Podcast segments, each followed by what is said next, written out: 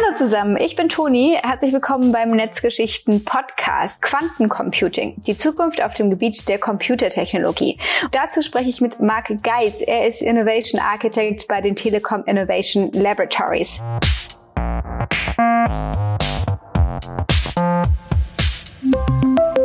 Hallo.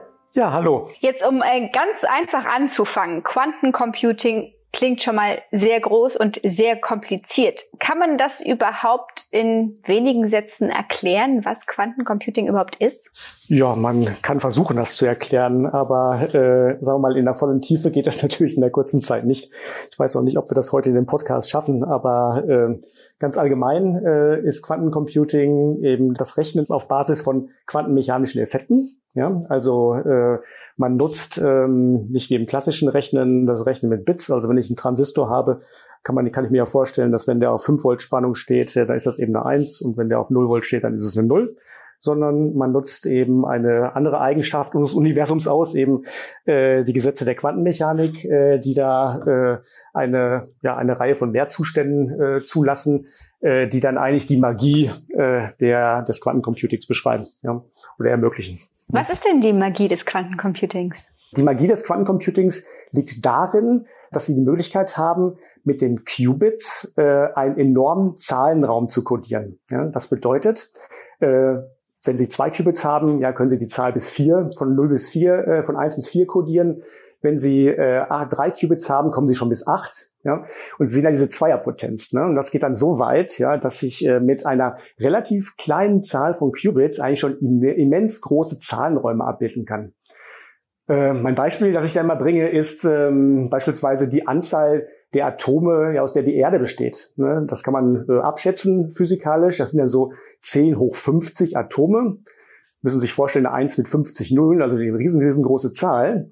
Aber wenn man diese Zahl als Zweierpotenz abbildet, ja, dann äh, steht da ungefähr 170 in der Potenz. Das bedeutet, ich kann mit 170 Qubits eigentlich alle Atome auf der Welt durchnummerieren, wenn ich das wollte. Ja, und das ist ja eine total kompakte Darstellung ja von einer, einer immens großen Menge. Ja. Und ähm, es geht jetzt eben noch äh, weiter, ähm, wenn ich jetzt quasi anfange zu rechnen mit diesen Registern aus diesen, sagen wir mal, 170 Qubits. Und äh, ich bin jetzt in der Lage, äh, so einen quantenmechanischen Effekt der Superposition ähm, ähm, einzuführen. Ja, das, das, bedeutet, ich habe eine Operation, ja, die jetzt äh, alle Qubits äh, sozusagen in die Überlagerung bringt. Das bedeutet, alle diese 10 hoch 100, äh, 2 hoch 170 Zustände sind gleichzeitig in dem Register vorhanden. Ja, und wenn ich jetzt eine Rechnung mache auf diesem Register, wo alle Zustände gleichzeitig vorhanden sind, ja, dann kann ich ja quasi mit einer Rechnung einmal, ja, in einem einzigen Rechenschritt eben die Rechnung auf diesem immensen Zustandsraum ausführen. Ja, und das gibt vielleicht so das Gefühl, wo eigentlich die Power von diesem Quantencomputing steckt. Ja, weil ich, ich habe große Räume, schnelle Rechnungen, ja, das mir ermöglicht, eben eine ganze Reihe von äh, bisher noch nicht erreichbaren äh, Aufgaben oder Problemen damit anzugehen und dann auch zu lösen. Gäbe es dafür ein Beispiel in der Praxis? Ja, also die Beispiele äh, für die Quantencomputing äh, an die steht, sind eigentlich immer hauptsächlich äh, getrieben durch die Materialwissenschaft. Ja? Das muss man einfach so sagen. Also Feynman äh, war ja hier der große Physiker, hat vor naja, zwei, drei Jahrzehnten gesagt, äh, ähm, dass man quantenmechanische Systeme ja eigentlich nur im Quantencomputer rechnen kann. Und da kommt jetzt wieder dieses exponentielle Gesetz rein. Ja? Also Festkörper bestehen ja aus Elektronen. Ne? Und äh, wenn ich jetzt quasi ein Heliumatom habe, das mit zwei Atomen, mit zwei Elektronen funktioniert, habe ich wieder meine vier Möglichkeiten, ja, die dieses Atom abbilden kann. Ja. Wenn ich klassisch rechne, muss ich alle diese vier Möglichkeiten Schritt für Schritt durchrechnen, hintereinander. Ja. Der Quantencomputer macht das in einem Schritt. Ja. Wenn ich jetzt Systeme habe mit 50 Elektroden, dann hat man schon so eine Größe erreicht, dass heute gerade die Supercomputer erreichen können, um so ein Molekül durchzurechnen. Die Quantencomputer sind ja auch, äh, wie wir wissen, schon so auf dieser, auf dieser Größenordnung. Aber wenn ich das noch größer gehe, ne, 100 Elektronen, 200 Elektronen, ja, dann hat man eine Größenordnung erreicht. Das wird niemals ein klassischer Rechner schaffen. Ne? Und deswegen ähm, ist das eigentlich so die Paradedisziplin. Ableitend davon äh, muss man sagen, dass die, ähm, dass die Industrie, also die verarbeitende Industrie oder die Telekommunikationsindustrie natürlich auch sehr interessiert ist an diesen Möglichkeiten. Denn ähm, Optimierungsaufgaben beispielsweise, ja, kombinatorische Optimierungsaufgaben haben ja auch diesen Schwereraum, NP-vollständige Probleme beispielsweise. Ja. Da gibt's eben, wenn die Probleme immer größer werden, geraten eben auch die klassischen Rechner an die Grenze. Gibt's ein Beispiel für so ein Problem? Also in den Industrien, ja, die jetzt nicht gerade in der chemischen Industrie oder in der Materialwissenschaft arbeiten, gibt es andere Problemklassen, die relevant sind. Ja, beispielsweise kombinatorische Optimierungsprobleme. Ein ganz bekanntes Problem äh, ist ähm, das Traveling Salesman Problem beispielsweise, ja, das Problem des Handlungsreisenden. Da suchen Sie die kürzeste Route für einen Handlungs Handlungsreisenden, um alle Städte genau einmal zu besuchen und am Anfangspunkt wieder anzukommen. Ja, wenn Sie das jetzt äh, versuchen, rein kombinatorisch zu lösen, dann äh, ist es auch wieder ein e-, überexponentiell schwieriges Problem. Ja. Es gibt jetzt hier in diesem Fall eine ganze Reihe von klassischen Heuristiken, die in der Lage sind, äh, da eine gute Lösung in endlicher Zeit zu erzeugen. Aber das absolute Optimum, das absolute Minimum zu finden, ja, also die wirklich kürzeste Strecke, ist eigentlich unmöglich. Und da liefern so Quantencomputer eine Möglichkeit, äh, solche Problemklassen dann effektiv anzugehen. Ja, die werden das wahrscheinlich irgendwann mal absolut ausrechnen können, denke ich. Das ist ja hm. wahnsinnig hm. komplex. Ähm, wie fängt man da überhaupt an? Wie kommt man darauf, sich mit einem so unfassbar komplexen Thema auseinanderzusetzen? Na gut, ähm, da hilft natürlich äh, einerseits die Ausbildung. Ne? Also ich habe mal Physik studiert, von der auch eine gewisse Affinität äh, ja zu physikalischen Problemen. Ich sage ganz ehrlich, für mich ist das äh, auch eine Möglichkeit, wieder so ein bisschen in Richtung ähm, der Physik zu arbeiten. Ne? Natürlich jetzt mhm. beim Telekommunikationsunternehmen, aber ähm, da gehen diese beiden Disziplinen äh, schon ineinander. Bei den T-Labs, ähm, gut, der Auftrag der T-Labs, wo ich arbeite, ähm, hat ja auch so diesen nach vorne gerichteten Weg. Ne? Also wir sollen uns äh, mit Themen beschäftigen oder wir beschäftigen uns mit Themen, die in den nächsten drei bis fünf Jahren äh, einen, auf einen Telekommunikationsoperator ähm, zulaufen, ja, oder die da Anwendung finden. Und wir sollen frühzeitig ähm, die äh, ja, uns mit der Technologie auseinandersetzen und den Mehrwert zeigen. Ne? Und das passt jetzt bei Quantencomputing eigentlich ziemlich gut. Ja? Und äh, die Komplexität, die Sie gerade angesprochen haben, oder in der Frage, die da mitschwang, ich meine, das ist ja Teil der Jobbeschreibung. Ne? Also äh, davon sollten wir, sofern wir über den T-Labs arbeiten, eigentlich keine Angst haben, sondern äh, einfach drauf los und versuchen, äh, so gut wie möglich damit umzugehen. Seit wann gibt's denn überhaupt Quantencomputer und wie schnell entwickeln die sich eigentlich im Vergleich zu ja, herkömmlichen PCs?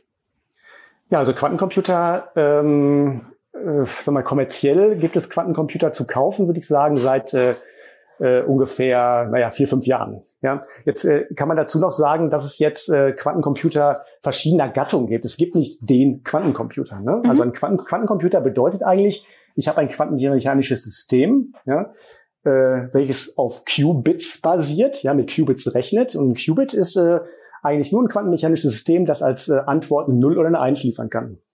Ja, wenn man eine Messung macht. Ja, und äh, es gibt jetzt ganz, ganz viele Möglichkeiten, eben so einen Quantencomputer zu bauen. Ja, es gibt Quantencomputer, die basieren auf Ionen und deren äh, Anregungszustand. Es gibt Quantencomputer, die, äh, die basieren auf magnetischen Flüssen äh, von ganz, ganz kleinen äh, äh Bauteilen auf der QPU. Ja, es gibt andere wieder, äh, die funktionieren mit Ladung, ja, ähm, auch im superleitenden Zustand beispielsweise. Und noch viel mehr. Ja, es gibt also nicht den Quantencomputer. Und äh, es ist eigentlich ein großes Rennen im Moment unterwegs. Ja. Die, die Hersteller, ähm, ja, die liefern sich wirklich ein Rennen, äh, welche Technologie denn eigentlich die zukunftsfähigste ist. Ja. Die supraleitende, die Ionen oder äh, welche auch immer. Ja. Und ähm, wenn man jetzt mal so ein bisschen in die Zukunft schaut, äh, da hat ja die IBM vor kurzem, ich glaube sogar letzte Woche, ihre Roadmap veröffentlicht. Ja, und da steht jetzt auch wirklich drin, dass sie vorhaben, im nächsten Jahr dann wirklich einen universellen Quantencomputer, also ähm, äh, zu bauen, der dann, ich rechne im Sinne, über 100, 140 Qubits hat. Dann das Jahr drauf 430 waren es, glaube ich. Das Jahr drauf dann ein bisschen mehr als 1000. Ne? Wenn man das jetzt so weiterrechnet, ja, dann sieht man ja, dass sie auch sich ungefähr ihre Qubit-Anzahl jedes Jahr verdoppeln. Ne? Dass man eigentlich dann 2030 äh, damit rechnen kann, dass wir vielleicht so die Größenordnung ja, von das Millionen Qubits kommen. Ne? Wo sind denn Quantencomputer gerade generell im Einsatz? Zurzeit ist ähm, eigentlich so eine Zeit, äh, wo sehr viele äh, Universitäten ja, und Unternehmen eigentlich gleichzeitig in die Thematik schauen und versuchen äh, zu evaluieren, was man denn mit Quantencomputer machen kann. Ja, wo haben die wirklich einen Mehrwert. Ja?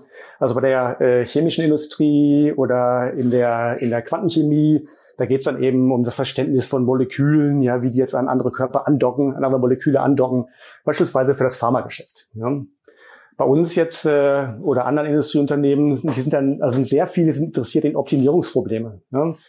Äh, was, wie funktioniert das überhaupt? Ja, wie gut sind die Ergebnisse? Welche Größenordnung kann ich denn zurzeit schon abbilden auf diesen Geräten? Ja. Und Machine Learning beispielsweise, das Trainieren von, von Modellen, ja, das befindet sich noch im akademischen Bereich, würde ich sagen. Das ist noch nicht so weit, ja. Aber äh, das sind eben auch so ähm, ähm, Themen, die, die dann in der, in der näheren Zukunft auf, auf uns kommen, ja. Und jeder guckt im Moment, ja. Und äh, ich meine, ist ja kein Geheimnis. Ich meine, Google hat ja äh, letztes Jahr einen ziemlich großen Tamtam -Tam gemacht für das äh, Supremacy-Experiment, äh, das da durchgeführt wurde. Das bedeutet, es wurde als erste Mal gezeigt, ja, dass ein Quantencomputer eine Aufgabe schneller bewältigen kann als äh, ein klassischer Superrechner. Ja. Da ging es letztendlich um die Erstellung von Zufallszahlen, ja, oder die Berechnung von Zufallszahlen.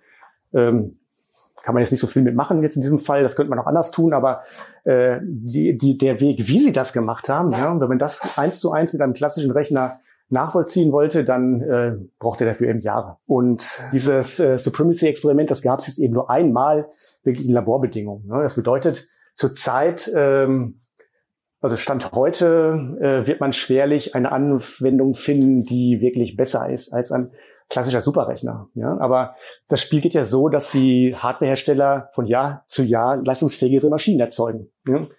Und ähm, man denkt so, dass man so in dem Bereich, naja, 1000 Qubits ja, mit einer Fehlerrate, die jetzt ungefähr ein Faktor 10 noch besser ist, als das, was wir zurzeit haben, also Faktor 10 mehr Qubits und Faktor 10 bessere Fehlerrate, dass wir dann eigentlich eine Maschine haben, ja, die dann wohl in der Lage ist, äh, bestimmte Aufgaben schneller zu lösen als ein klassischer Supercomputer.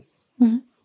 Aber wenn jetzt Quantencomputer eben in kürzester Zeit Probleme lösen können, ähm, können Sie dann nicht auch mit der gleichen Power Schaden anrichten, wenn Sie in die falschen Hände geraten? Und wie kann man das verhindern? Das ist, das ist in der Tat eine gute Frage.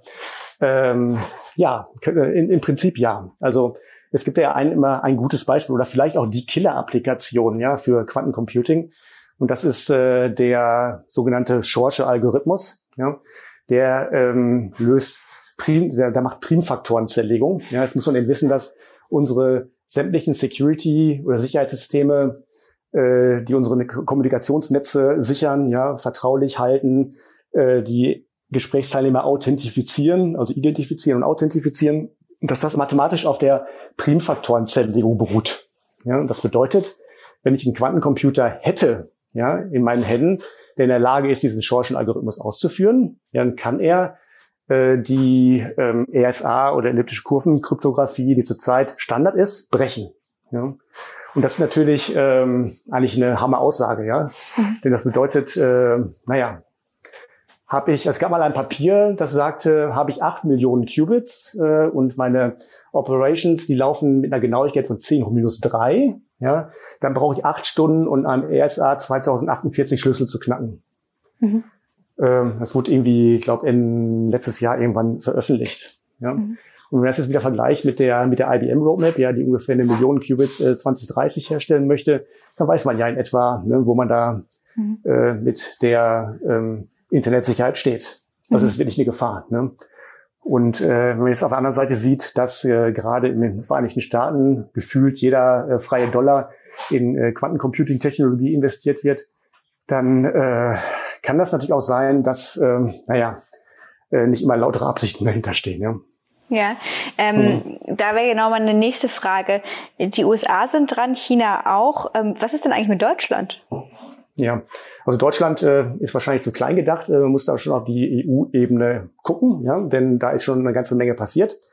Also die EU-Ebene, da gibt es ja die EU-Flagship-Programme. Ja, das sind so, da gibt es ein Quanten-Flagship, wo letztendlich äh, diverse äh, Projekte in der Quantentechnologie finanziert werden. Ja, und da sind ein paar zu nennen. Also äh, im Quantencomputerbau äh, gibt's da äh, äh, Open SuperQ, heißt das. Ja, die bauen einen Quantencomputer, der so ähnlich ist und so ähnlich funktioniert wie der von IBM. Oder äh, ein anderes Projekt, das heißt Pasquants. Hier ist es äh, mehr auf der naturwissenschaftlichen Ebene, aber die versuchen ein etwas anderes Design äh, als Quantencomputer äh, zu realisieren. Das nennt sich da Quantensimulator. Ja, aber es sind so zwei Projekte, die sind so über, naja, drei bis fünf Jahre finanziert. Und die sind jetzt so in der Phase, ja, dass die ersten Prototypen laufen. Ja, das bedeutet, wir haben in äh, Bälde einen europäischen Quantencomputer. Was mein Gefühl ist, von der Entwicklung her, im Vergleich zu den USA sind wir so ungefähr zwei Jahre hinten dran. Okay. Ja. So, dann gibt es eben doch so Firmen, ja, die jetzt gerade, äh, die sich gerade gründen, wie IQM, ja, das ist eine finnisch-deutsche Firma, äh, die jetzt sehr interessante Konzepte haben, äh, auch äh, einen Quantencomputer zu bauen.